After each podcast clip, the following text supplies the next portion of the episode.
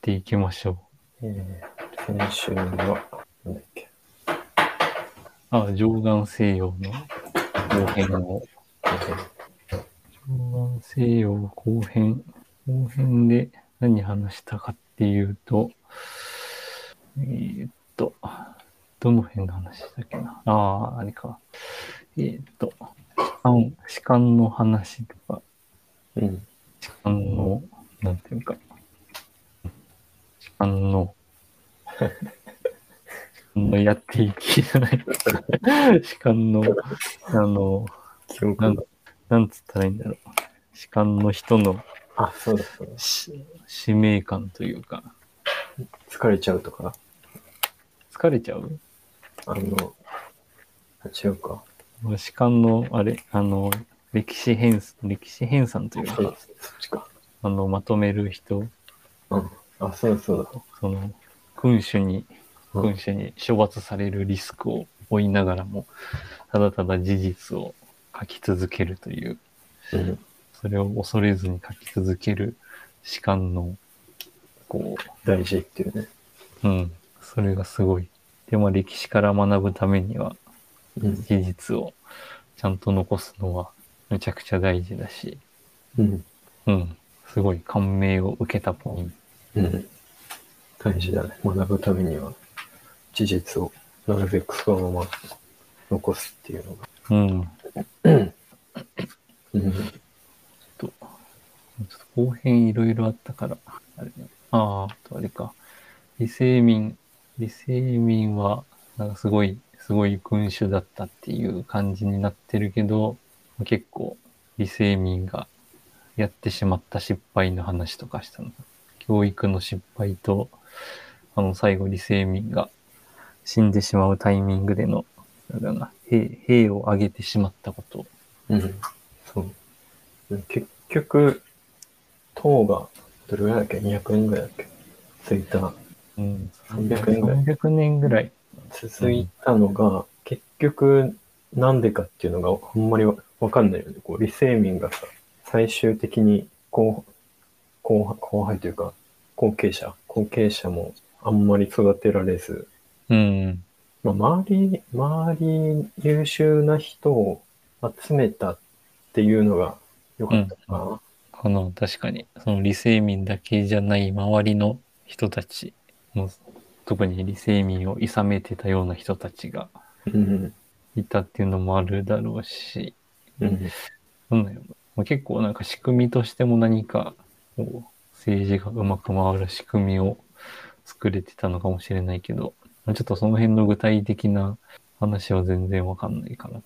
うん。党の終わり方が気になってくるね。うん、確かに。まあ、何かしら外部要因とかあるんだろうけど。うん。いや、どうなんだろううんわかんないな。もう唐の後に、その国が、とかあれか、一回、あれか唐の間に、唐と州の時代があって、でああ。また唐、唐の統一のうん。時代で、その後が、また分断してる。五代、五代十国。そんなのあったっけ？いや、そうか、唐、唐五代って言ってたな、そういえば。うん。いや、難しいね。どうなんだろうな。長く続いた政権って、どこが、一番どこなんだろうね。国で言うと。国、ああ、せ、世界でってこと？うーん、うーん、どう。うん。難しいな。うん、そっか。外部要因があるとね、なんか、難しいな。経験したことがないものが出てくると、やっぱり政権交代しがちなのか、わかんないけど。うーん。どうなんね。ちょっとよくわからんけど。まあ、いずれ、まだ勉強を続けて いけば、モチベーションがね、あれば、うん。結局そんなになんか知ってもね、人生に役に立つのかわかんないし、そういう まあ、確かに。の悲しいうん。政治家になるわけでもないし。まあ、し、興味、なんだろうね、興味持って、それが解消されるっていう、それが一番。うん、うん。じゃあ、そんなところで今日のテーマを、今日のテーマは、初めての憲法という本を読んでの感想。初めての憲法。初めての憲法は、えー、篠田、篠田、あ、読み方かな。秀明かな。篠田秀明さん。っていう、専門が国際関係論らしい。国際関係論。うん、なんか憲法の、憲法が専門っていうわけではなかったけど、憲法もだんだん多分関わって本を出すぐらい仕事にしてる感じ。うんうん。なんだ、国際関係論って。またよくわからない。うん、よくわかんないね。なんだろうね。国際関係についての学問。まあそう、そうだろうなとは思うけど。どういう。まあ、それは。うん。どっかに書いてあった。前書きかな？どっか忘れた。なんか、平和に関するような、うんどうすれば世界が平和になるかみたいなね。確かそんな感じのだった気がする。国家間の、うん。なんていうか、圧力を生まないために、みたいな。うん、多分。うんちょっと。で、えー、なんだっけ。初めての憲法っていう本読んで、うーんと、まあ、どんな本かっていうと、まあ、タイトルのまんま、多分憲法に初めて憲法を学ぼうとするような、多分初心者向けの本。うん本の内容は、うんと、なんか講義形式の大学かな多分大学かどっかで講義したものをそのままこう書き起こしたような本で、うんうん。目次を言うと、えー憲法はなぜ作られたのか、憲法制定の論理とは何か、憲法が依拠する原理とは何か、憲法が標榜する責務責務とは何か、9条とは何かっていうのが3章あって、最後、憲法と日米安全保障条約はどんな関係にあるのか。うんうん。これはなんでこの本を借りたのか忘れたけど、まあ、憲法が気になってきたの、確か。憲法が気になってきて、で、また図書館で借りた。うん。で、なんとなく目を通したら面白かったっていう。その憲、憲法が気になったきっかけって、なんか、あるの？憲法なったきっかけは何だったか。うーん、まあ、最近やっぱり近代、近代史が気になってて、近代史、うん。まあ、特に歴史の中でも特にやっぱ近代史が一番こう、なんていうの？あの、まあ、今に通ずるものが、えまあ、今、ほぼ今の話だから、こう興味があると。で、まあ、古典ラジオでもこう、やっぱ近代史の話が、近代ってあの、まあ、ここ100年ぐらいの出来事でうんうん。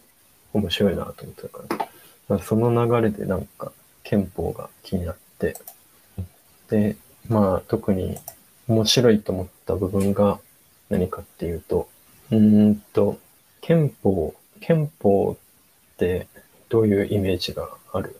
どういうイメージ？うん。なんだろうな。でもあんまりこう、そイメージを持ったことないというか、そもそもイイメージを持つような意識をしたことがないというか。そう、そうよね。まあ、うん。なんか、法関係の仕事とか、まあ、法学部とか、多分そういうのじゃなければ、もう、特に何も感想も持たない。意識意識が低いのかもしれないけどね。いやうん。憲法読む、読むことすらないし、うん。そうそう。タイピングの練習で、なんか、そのアメリカの憲法の、うんうん、タイピングするソフトがあって、それはやばい。それやばいね。教育をされてるね。いや憲法に触れたのはそのぐらいの、それぐらいというか、まあ、意味のわ、意味もわからず、ただ英語の憲法をタイプしてただけだから、何もわからんけど、うんそのぐらい憲法はかけ離れた存在って感じ。そう。まあ大体ね、まあ僕も同じような感じなんだけど、何が面白いか、面白かったかっていうと、割と身近なものだっていうのが、うん、うん。うん、まあこれは、まあ、ポッドキャストでじゃないか、なんかどっかで言ったけど、あの、なんだろう。うーん、例えば開発フローとか、なんかこう、開発をしてて、こう、うんまあ、ユーザーからなんかバグ報告あったとか、こう、新しい機能開発の、まあ、企画ができたとか、なんか、そうなった時に、うん。なんかこう、まあ、新しく作るっていうことはほぼないかもしれないけど、なんかこう、うまくこのバグの報告のこう一周を、なんか消化できてないまま、こう放置してたとかだったら、やっぱりこう開発フローを見直して、まあ、こうしようと決めると。うん、うん。で、まあ、その通りに運用して、で、まあ、前よりうまくいったっていうの、こういう流れがやっぱ憲法も似てるなっていうのを感じた。ほで、う。というと、というと、で、まあ、日本国憲法は何がうまくいかなかったかっていうと、うんと、やっぱりこう、戦争、第二次、特にまあ第二次世界大戦で、まあ、侵略戦争をして、で、うんと、まあ、悲惨な、まあ、出来事を生み、まあ、最終的に敗戦したと。うんで、まあ、それ、基本的には、まあ、その、それが一番大きなこう失敗の出来事として憲法に反映されてる。で、大体憲法、まあ、この本によると、大体憲法、まあ、日本国憲法だけじゃなくて、まあ、多くの憲法は、まあ、戦争っていうのはやっぱ大き大きな関わりがあって、で、その時に、やっぱり平和を維持したいっていう時に、最憲法が出てくる。まあ戦争平和憲法っていう大体3段階のステップを踏むって言ってるんだけど、まあ、日本もそう、そうで、うんまあ戦争のこう悲惨な経験を乗り越えるために、まあ、今後戦争を避けて平和にしていくっていうのを目的に憲法が作られた。うんまあ結構、なんだろうな、こう、まあ、身近に、それ、それがなんかこうね、身近に感じ感じるというか、なんでだろうね。憲法に対する新しい理解というか、なんとなくこう、まあ学校とかだったらやっぱもう覚えるだけとかね、うん、うん。そう、そういうとこしか知らなかったけど、こうまあ特にこう戦争を繰り返さないとかね、そういう目的で、まあ、憲法ができうん。うん戦争を繰り返す。でも戦、戦争というか、なんだろうな、そういう平和維持的な話だけではないんよね。うんその、なんだろうな、その人,、人権というかさ、そういう感じのうん。多分内容もあるんよね。あ、そうそうそう。うん。なんか、なんだっけなあの、学校で習うやつ。三大原理か。国民主権と平和主義と基本的人権の尊重。ああ、確かに。テストで出るやつ。確かに。暗記、暗記した記憶がある。その暗記したなーぐらいしかない、ないし、まあ実際それぐらいしか多分教えられてない気がする。こうなぜそれができたのかとか。うん。そう。で、うーんと、これ憲法、まあ、なんとなくこれも学校でやったと思うけど、まあ、GHQ が基本的には草案を作ると。うん。うん。日本国憲法の草案を作って、で、うーんと、まあ、それを、うーんと、まあ、まあ、日本、日本人の多分憲法学者とかがこう手を加えて、うんで、まあ、できると。で、まあ、まあ、その流れをこの本では、ポツダムプロセスって言ってて、うん。うん。まあ、うんと、まあ、戦争が終わった時に、まあ、終わった時というか、まあ、終わる時、これも学校でやったと思うけど、ポツダム宣言があって、あの、あメモしないから、ちょっと、どんなんだったか忘れたけど、国際連合が、日本に対して、まあ、戦争を終えるための、まあ、契約うん。うん。を、まあ、日本にこう提案して、で、まあ、それを日本は受け入れて、で、まあ、はえっと、戦争を、まあ、終戦すると。うん。うん。で、まあ、プロセスって、まあ、この本で、まあ、言ってるのは、まあ、さっき言った、その、戦争を終えて、で、うん、と、まあ、そういう、その、うんと、まあ、軍、日本の軍部に、こう、政権を乗っ取られて、こう、戦争をしてしまうっていう、その、国自体をちゃんとこう、作り直すっていう、こう、プロセスっていう、まあ、一連の、こう、ポツダム宣言で、こう、日本がその、まあ、終戦の提案を受け入れて、まあ、憲法を制定して、で、独立するっていう、その流れをプロセスって読んでて、うん。うん。なんかこれすごい分かりやすいなって思ったから、なんかこれももう教科書になんか載せちゃってもいい気がする。うん。まあ、なんだろうね。まあ、ポツダムプロセスっていう、まあ、なんだろう、こう、概念としてこう、一般的にあるわけじゃなくて、まあ、この、えっ、と、篠篠田さん、篠田さんが言ってるやつなんだけど、まあ、すごい理解しやすかった。うんそう。で、まあ、うーんと、まあ、ポツダム宣言の内容的には、内容だったかな。まあ、基本的には主導したのは、まあ、アメリカで、うん。うーんと、アメリカ的な、まあ、立憲主義の考えに基づいて、まあ、これ多分、なんか、社会、なんだっけ、うんと、政府は、その人民から、こう、国の平和とかを維持する契約を結んでいるっていう考えがあって、うん。でこれはなんか、これも多分、学校で、中学校とかでやったと思うんだけど、なんかロックとかルソーとか、うん。うん。社会契約論みたいなそういう話だったと思うんだけど、まあ、まあ、例えばその警察みたいなものをみんなで人民でお金を出し合って運用して平和を維持するみたいな。うん。うん。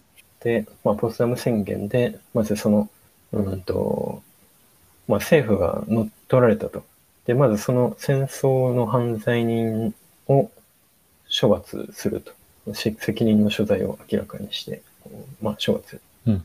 とか、うんと、まあ、その戦争を犯したその軍部の道具である、まあ、軍、軍っていうのをちゃんと解体するとか、うん。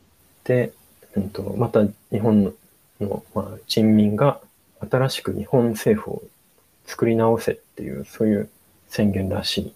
で、まあ、うんその完了、まあそのプロセスが完了したら、まあ、占領、日本を占領している状態を終えるみたいな、うん。うんそういう一連の流れをポツダムプロセスで、まあ、言ってる。けど、これがすごい、なんか、あ、しっくりきた。うん。いや、ポツダム宣言の内容とかちゃんと、ちゃんと当時把握してなかったと思うな。うんなんかね、もう、年号と、ね、一緒に暗記するだけだからね。ポツダム宣言を受けてうん。終戦した以上みたいな感じの。うんでポツダムプロセスがそのさっきのポツダム宣言の宣言の内容をもうそれをやっていくっていうこと。うん。っていうふうに、うん、名前をつけて、うんうんそう。うん、そうね、この占領状態を終えるまでか。うんうんえっ、と、占領を終えた時のまあ条約がサンフランシスコ平和条約。うんそれまでの、ちょっとメモし忘れたけど、多分それまでのプロセスっていうことだ。うん、で、うんと、まあ、あとね、この、うーんと、そうだな。あと、うーん、まあ、何個か思ったことがあるんだけど、まあ、一個大きいやつは、結構こう、戦争に対する責任ってこう我々言われても、やっぱもう難しいじゃうんん。な、なんか、やってもないことに対してこう責任って言われても、どう向き合えばいいのかよくわからないっていう。うん。そう。に、に、それと言われても。うん、そう。まあ、まあ難しいね。それ結構こう、どこまで遡るかっていうのもあるけど、うん、まあ、直近、いや、どうなんだろうね。直近、やっぱ近代史ぐらいのところは、やっぱ、まあ、戦争経験者もまだ存命してるし、うんうん。なんとなく押さえといた方がね、こういいかなと思いつつも、どう向き合えばいいか分かんなかったんだけど、結構この、ポツダム宣言のアメリカ的な立憲主義の考え方がすごい分かりやすくて、日本の戦争って、なんかね、こう、うーんと、なんて言うんだろう。あのーなんかね、こう、今までの話で、あの、なんだ、まあ、柳田国夫とか、あの、うんあれ、だっけ、吉本隆あ、明。そうそう、吉本隆明とか、まあ、なんか、その、まあ、戦時中、戦戦争を経験した人たちの、なんか、こう、その時の話とか見ると、なんか、なんでって思う思う感じがすごいあって。うん。多分その、こう、国を挙げて戦争をするんだけど、こう、まあ戦争、その、なんか、全員が全員、それが正しいことと思って戦争してたわけじゃない感がやっぱすごいあって。で、まあその通りなんだと思うんだけど、まあそれが結構こう、国の総意として戦争してたわけじゃないけど、でも結果的にそうなってしまったっていうのが、こう、やっぱりこう、日本の軍部が、こう、あの、あの日本の総理をこう暗殺しようとしたり、やっぱこうのせ、政府を乗っ取って、で、まあ、軍部の思想に染まってしまったっていうのがやっぱり一番大きいのかな。うんうん。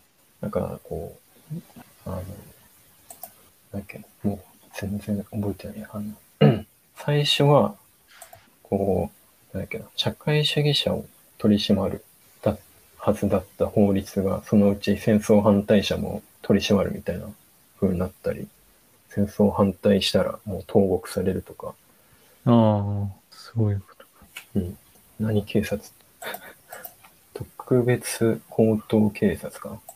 なうんうん。天皇、天皇制政府に反対する思想、言論、行動を取り締まることを専門にした秘密警察。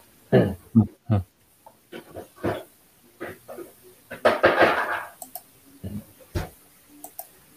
で、まあ、あの、吉本隆明の、あの、話の通り、なんか、まあ大衆、まあ、多分それでこう、まあ、トップからこう、え、こう、まあ、やれと言われて、もう自分、なんだろう、こう、まあ、生活のためにはしょうがないって言って、こう、そう染まってしまうような大衆がやっぱ、ほとんどだからね。まあ、うんまあ、それは多分、どの、どの時代でもね、多分、まあ、ある程度、そうだと思うんだけど、うん。まあ、な中には、まあ、知識人もいて、かといって、こう、やっぱね、知識人、まあ、中には、こう、最後まで戦争を反対して、こう、投獄されて獄中で死ぬみたいな人も多分いっぱいいたと思うけど、やっぱ黙ってる、生き残るためにはやっぱ黙ってるとかね、多分そういう風になって、結局、戦争してしまう。うん。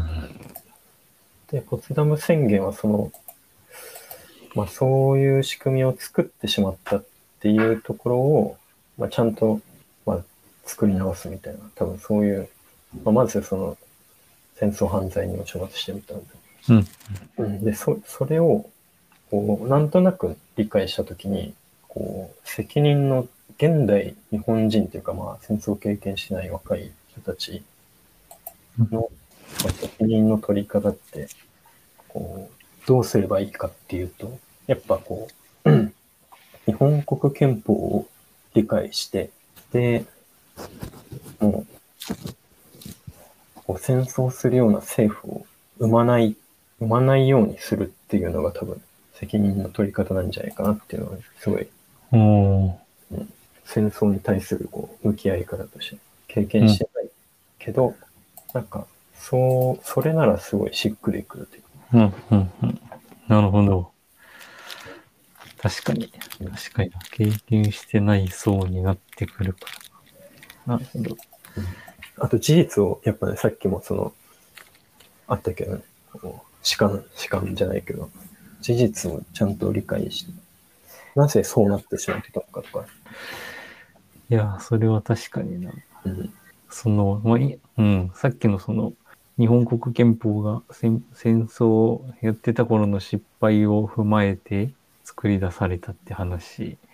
まさにその李世民が前の代の隋の煬帝を反面教師にして、うん、こう、うん、そう、同じ過ちをしないように振る舞ったみたいなのと、確かにうん、近いというか、その前、前にやってた失敗を繰り返さないようにっていうのを、こう、確かに維持し続けないと、また同じ過ちをしてしまうという。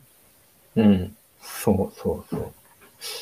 そうなんだよね。その唐唐の時代はさ、その作った憲法を取り締まる警察みたいな仕組みってあった？今で言うと、三権分立的ななんか、法、法、なんていうの、司法、司法的な機能？いや、ちょっと、その辺まではわかんないな。でもなんか、もう三権まではないけど、いや、でも、当当時ってまあ基本でも君主がもう絶対で、そうだよね。うん。もうその下は、なんか二つぐらい分かれとったみたいなのが書いてあった気がするけど、そうやね。まあでもあくまでもうトップオブトップがいる中でやからな。うん。あんまり三権分立的な機能はしないと思う。そうなると難しいよね。こう、やっぱ、えっ、と、モンテスキューだったか。三権分立を 中学からやり直しなんで。なんかね、こう、憲法を作るのと、やっぱそれを運用する人が同じだったらもうめちゃくちゃ権力強すぎるからね。うんうん。しかも、うん、難しい。うん。そっか、三権分立も戦後にできたのか。うーん、どうなんだろう。どうなんだろう。基本的にはそうなのかな。日本国憲法で定められてるんよね。うん。あ、でもどうだったかな。まあでも基本的にはそうなはず。立憲君主制から立憲民主制になったってことは、うんうん。うん、どうなんだろう。そこら辺もあんまよくわかんないな。じなんか、うんまあで、でも、司法が、戦前司法が分かれてて、で、それを、うん、あどうなんだろうね。なんか、三権分立してても失敗するパターンももしかしたらいすでにああるのかも。日本じゃなくても、どっかで。それはわかあ、んない。確かうんに。うん。なんかそう考えるとさ、わやっぱこう、憲法とかって仕組み作りで、ねこう、業務してても、やっぱ仕組みってちゃんと運用しないと回んないし、ぱ仕組みってこう、作っただけじゃダメだからね。うん、そう、そうね。運用する人がちゃんと運用しないと。うん。そうね。基本、基本はね、その運用、運用というか、まあ、仕組みがなくてもうまく回せる人はいるだろうけど、その、組人に依織。存しないで、いや、うんうんまあそうやね、組織組織というかうん、社会というか、人に依存しないでできるようにするためのものが仕組みであって、うん。運用、うん。でもその仕組みを運用する人は結局人依存になっちゃうのか。うん。そうね。うん。まあ多分会社でもそうなんだけど、会社で、まあ、会社でもというか会社でそうだと個人的に思ってるのは、やっぱ、うんと、ミドルマネージャー層がやっぱしっかりしてないと。まあ、その、なんていうの？特にマネージャーとかじゃない、こう、社員は、まあそこまでもしかしたら理解しなくても大丈夫なんだけど、ミドルマネージャーはちゃんとこう、会社の方針とかね、を理解しないと、やっぱ難しいから、例えば目標設定とかね、うんうん。ミドルマネージャーのところがしっかりしてないと多分、組織は運用しないから、多分日本っていう組織として見たときも、ミドルマネージャー的な立ち位置のポジションの人々がしっかりしてれば、多分、日本国民全員がこう、理解してなくても、まあ、ある程度うまくいくんだろうなって気がする。そのミドルマネージャーが誰かっていうのはよくわかんない。うん、ミドル。まあでも、なんていうの？その三大原理で言うと、一応、一応というかまあ、まあ、あの、国民主権。国民主権っていうのは、えー、こう、国民、日本の、こ日本国民一人一人が、まあ、権力の力の源だと。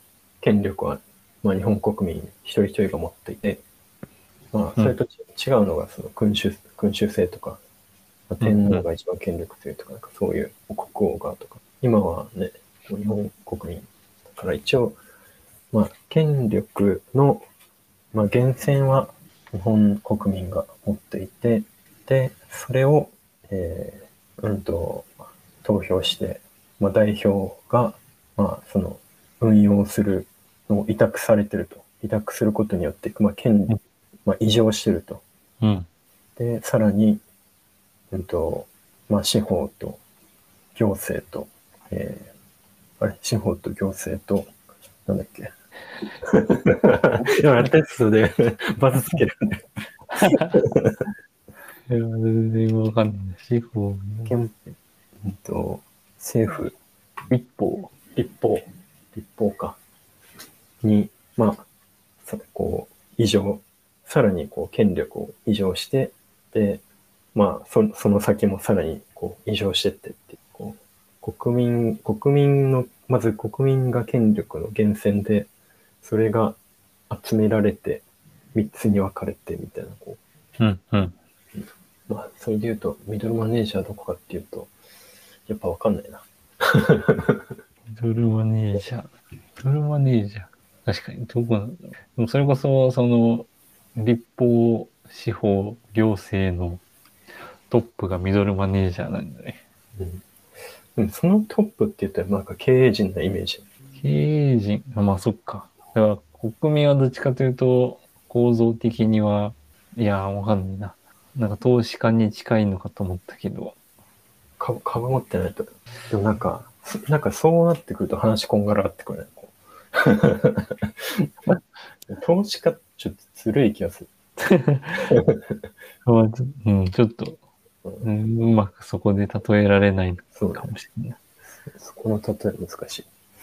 そう。でもなんかその、一応人民、人民っていう言葉はちなみにだけど、なんかアメリカ的な言葉、あの、あれ、あれ、アメリカ的な、あの、林間か、林間。人民の、人民による人民のための政治。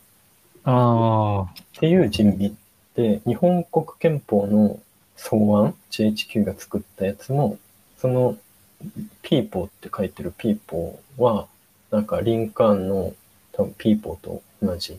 で、なんか日本語に訳すときに、なんかこれも特に、まあそこまで違いはないって書いてあったんだけど、人民じゃなくて国民ってしたのは、なんか国民っていうと、フランスの、なんか、あの、ルソーかな、ルソー的な考え方らしいんだけど、なんかそれを入れたかったんじゃないかみたいなので、国民って訳したらしいんだけど、まあ違いはそんなにないって書いてあった。人民と国民。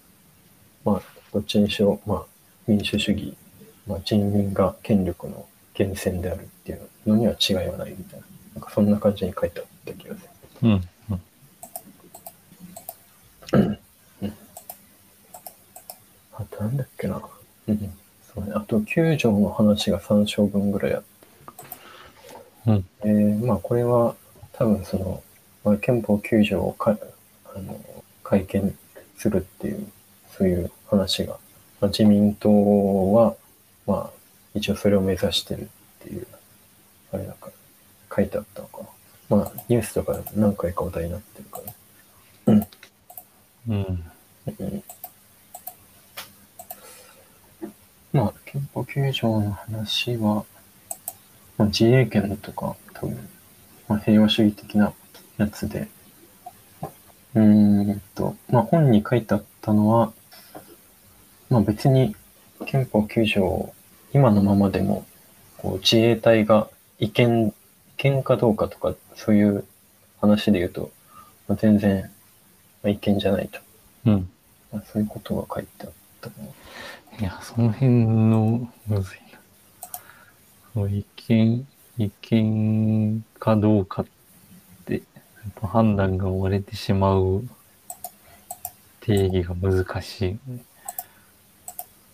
うん、なんか、うんと、別にその、こう、じゃあ、こう、まあ、自衛隊みたいなのも持てなくて、こう、せ攻め、日本がもしこう、攻められた時に、もうなすがままというか、こう、守れもしないかっていうと、まあ、そんなことはないみたいな。自衛、自衛するのは別にダメとは書いてないし、なんか GHQ も別にそのつもりはなかったし、まあそもそも自衛隊の前身を作ったのはまあ GHQ だし、へえ。あそうん。だからなんか自衛隊すら持てないっていうのはまあ間違ってるって、まあ他のなんか本とか読んでないけど、まあこの本を読む限りは、なんか、あそうなんだな、なんか割とそうだろうなっていう感じがする。う。うん、うん。で、あと、なんか、あんまり理解できてないのは、集団、集団安全保障みたいな、こう、あのーなんていうの？安全まあ、何国か、何、こう、国、何国か、こう、で、こう、そういう条約を結んで、その国がもし攻められたら、一緒にこう、守るみたいな。うん、うん、うん。まあもちろん侵略戦争はもちろんダメなんだけど、守るのもダメか、お互いこう守り合うのもダメなのかっていうと、なんかそこがちょっと難しい。自衛隊をこう派遣して、今はもう、一時期は、えっ、と、どこだったかな？今、パレスチナかな？派遣してたけど、今はもう派遣してないみたいな。うん、うん。その流れもあんまわかんないけど。うん。なんかそれがね、ちょっと難しい。憲法9条の話と、ちょっとなんか途中から、3章分全部ちゃんと読んでなかったかもしれない。それは難しいね。うん。うん。まあでもなんか、なんとなくこう、憲法、初めての憲法で、こう新しい見方っていうかね、っていうのができたかな。うん、うん。多分そのうちもう何冊か読むかもしれない。うん。そう。こんな感じかな。うん、うん。いや、難しいな。これさ、ど、どうなんだろうね。なんかさ、割と、うちの家族で言うと、姉と父は割と理解してそうな気がして、母親は多分理解しないような気がして。で、理解、その憲、憲法の。とか、なんかこう、あの、9条の話題が何が争点になってるかとか、あこうさ、あんまり時事とか興味がないからし、うん。興味ないし、周りに興味ある人ってそんないないから、あ、うん、うん。うんこの、どれぐらいあれなんだろうと思って。こどえ？どれ、う、このどされぐらいみんな理解してるのかってこれ自分の常識のなさがどのぐらいの感じなんだろうっていう。いやー、それは確かに。いや、俺も全然わかんない。わかんないしな。うんわかんない。うん、うん。でも結構 SNS、いや、そんなに見ないか。もう自分のタイムラインでもその辺言及してる人う相当少ない。まあそもそもあれか。そういうところに書く人も少ないだろうけど。うん、そうね。政治の話ってね、こう収集つかないからね。収集つかないのは逆になんかどうなんだろう。逆に浅い知識しかないからなのかもしれないし、うんうん。逆に収集つかなくてもある程度話した方が、そう、トータル的にはね、理解が進んでいくのかもしれないし。うん。いや、でもこの憲法っていう切り口はやっぱすごいいい気がする。こう、割と、なんていうの、トップダウン的に、こう、整理がされるから、もう身近な話題レベルになっちゃうと思う。こうさ、なんていうの。 Vue がいいか React がいいかみたいな。わかんないけど。こうさ、なんていうのこう目的、ね、こうアプリケーション、まずビジネスがあって、で、まあ、どういう事業がやりたいかとか、目的があって、で、最終的にこう、ね、ツールまで降りてくるじゃない本来は、うん本来は。うん。そんな感じに憲法って結構割と、その、ビジネスレベルのね、こう、トップレベルな話だから、切り口としては割といい気が。うんそれは、うん。平和、大体さ、まあ、なんていうの？平和、平和ではいたいじゃん、大体、多分。戦争、戦争したい。それは、それはね。どう、まあ、どうなんだろうな。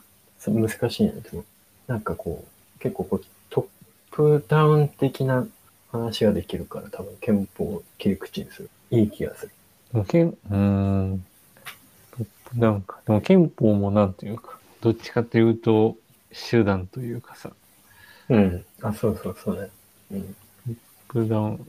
で憲法、憲法の話すると、さっきのほら、あの、なぜ憲法ができたかとかさ、何を目指してるのかとか、そういう話になるから。うん、うん、うん。ああ、そういうことね。うん。そう。そこ、そこから、政治、政治？政治というか、の動きを考えるってこと？うん。とかね、わかりやすい。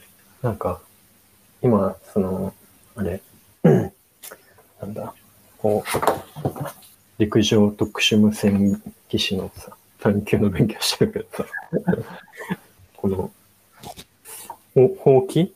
ほうきってやつを覚えないといけなくて、ほうき？うん、こう、無線、こう無線局、こう無線を、電波をこう出す設備、うん。無線局は、うんと、こう、まあ、どう、どうしないといけないとかね。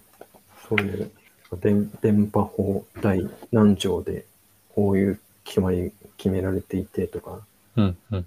うん、なんかそういうのがあるんだけど、うん、なんか、基本的にこういうのもさ、憲法、憲法がトップにあるから、うん、うん。まあ、トップ、うん、そうねトップというか、うんベースにあるって感じ。うん、そう。なんかこう身近なものがつながる先が見えるというか、まあ、そういう感覚。もう言語化ができない。だんだん。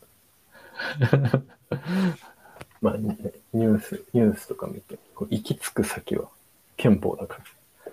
呵呵呵呵呵呵呵呵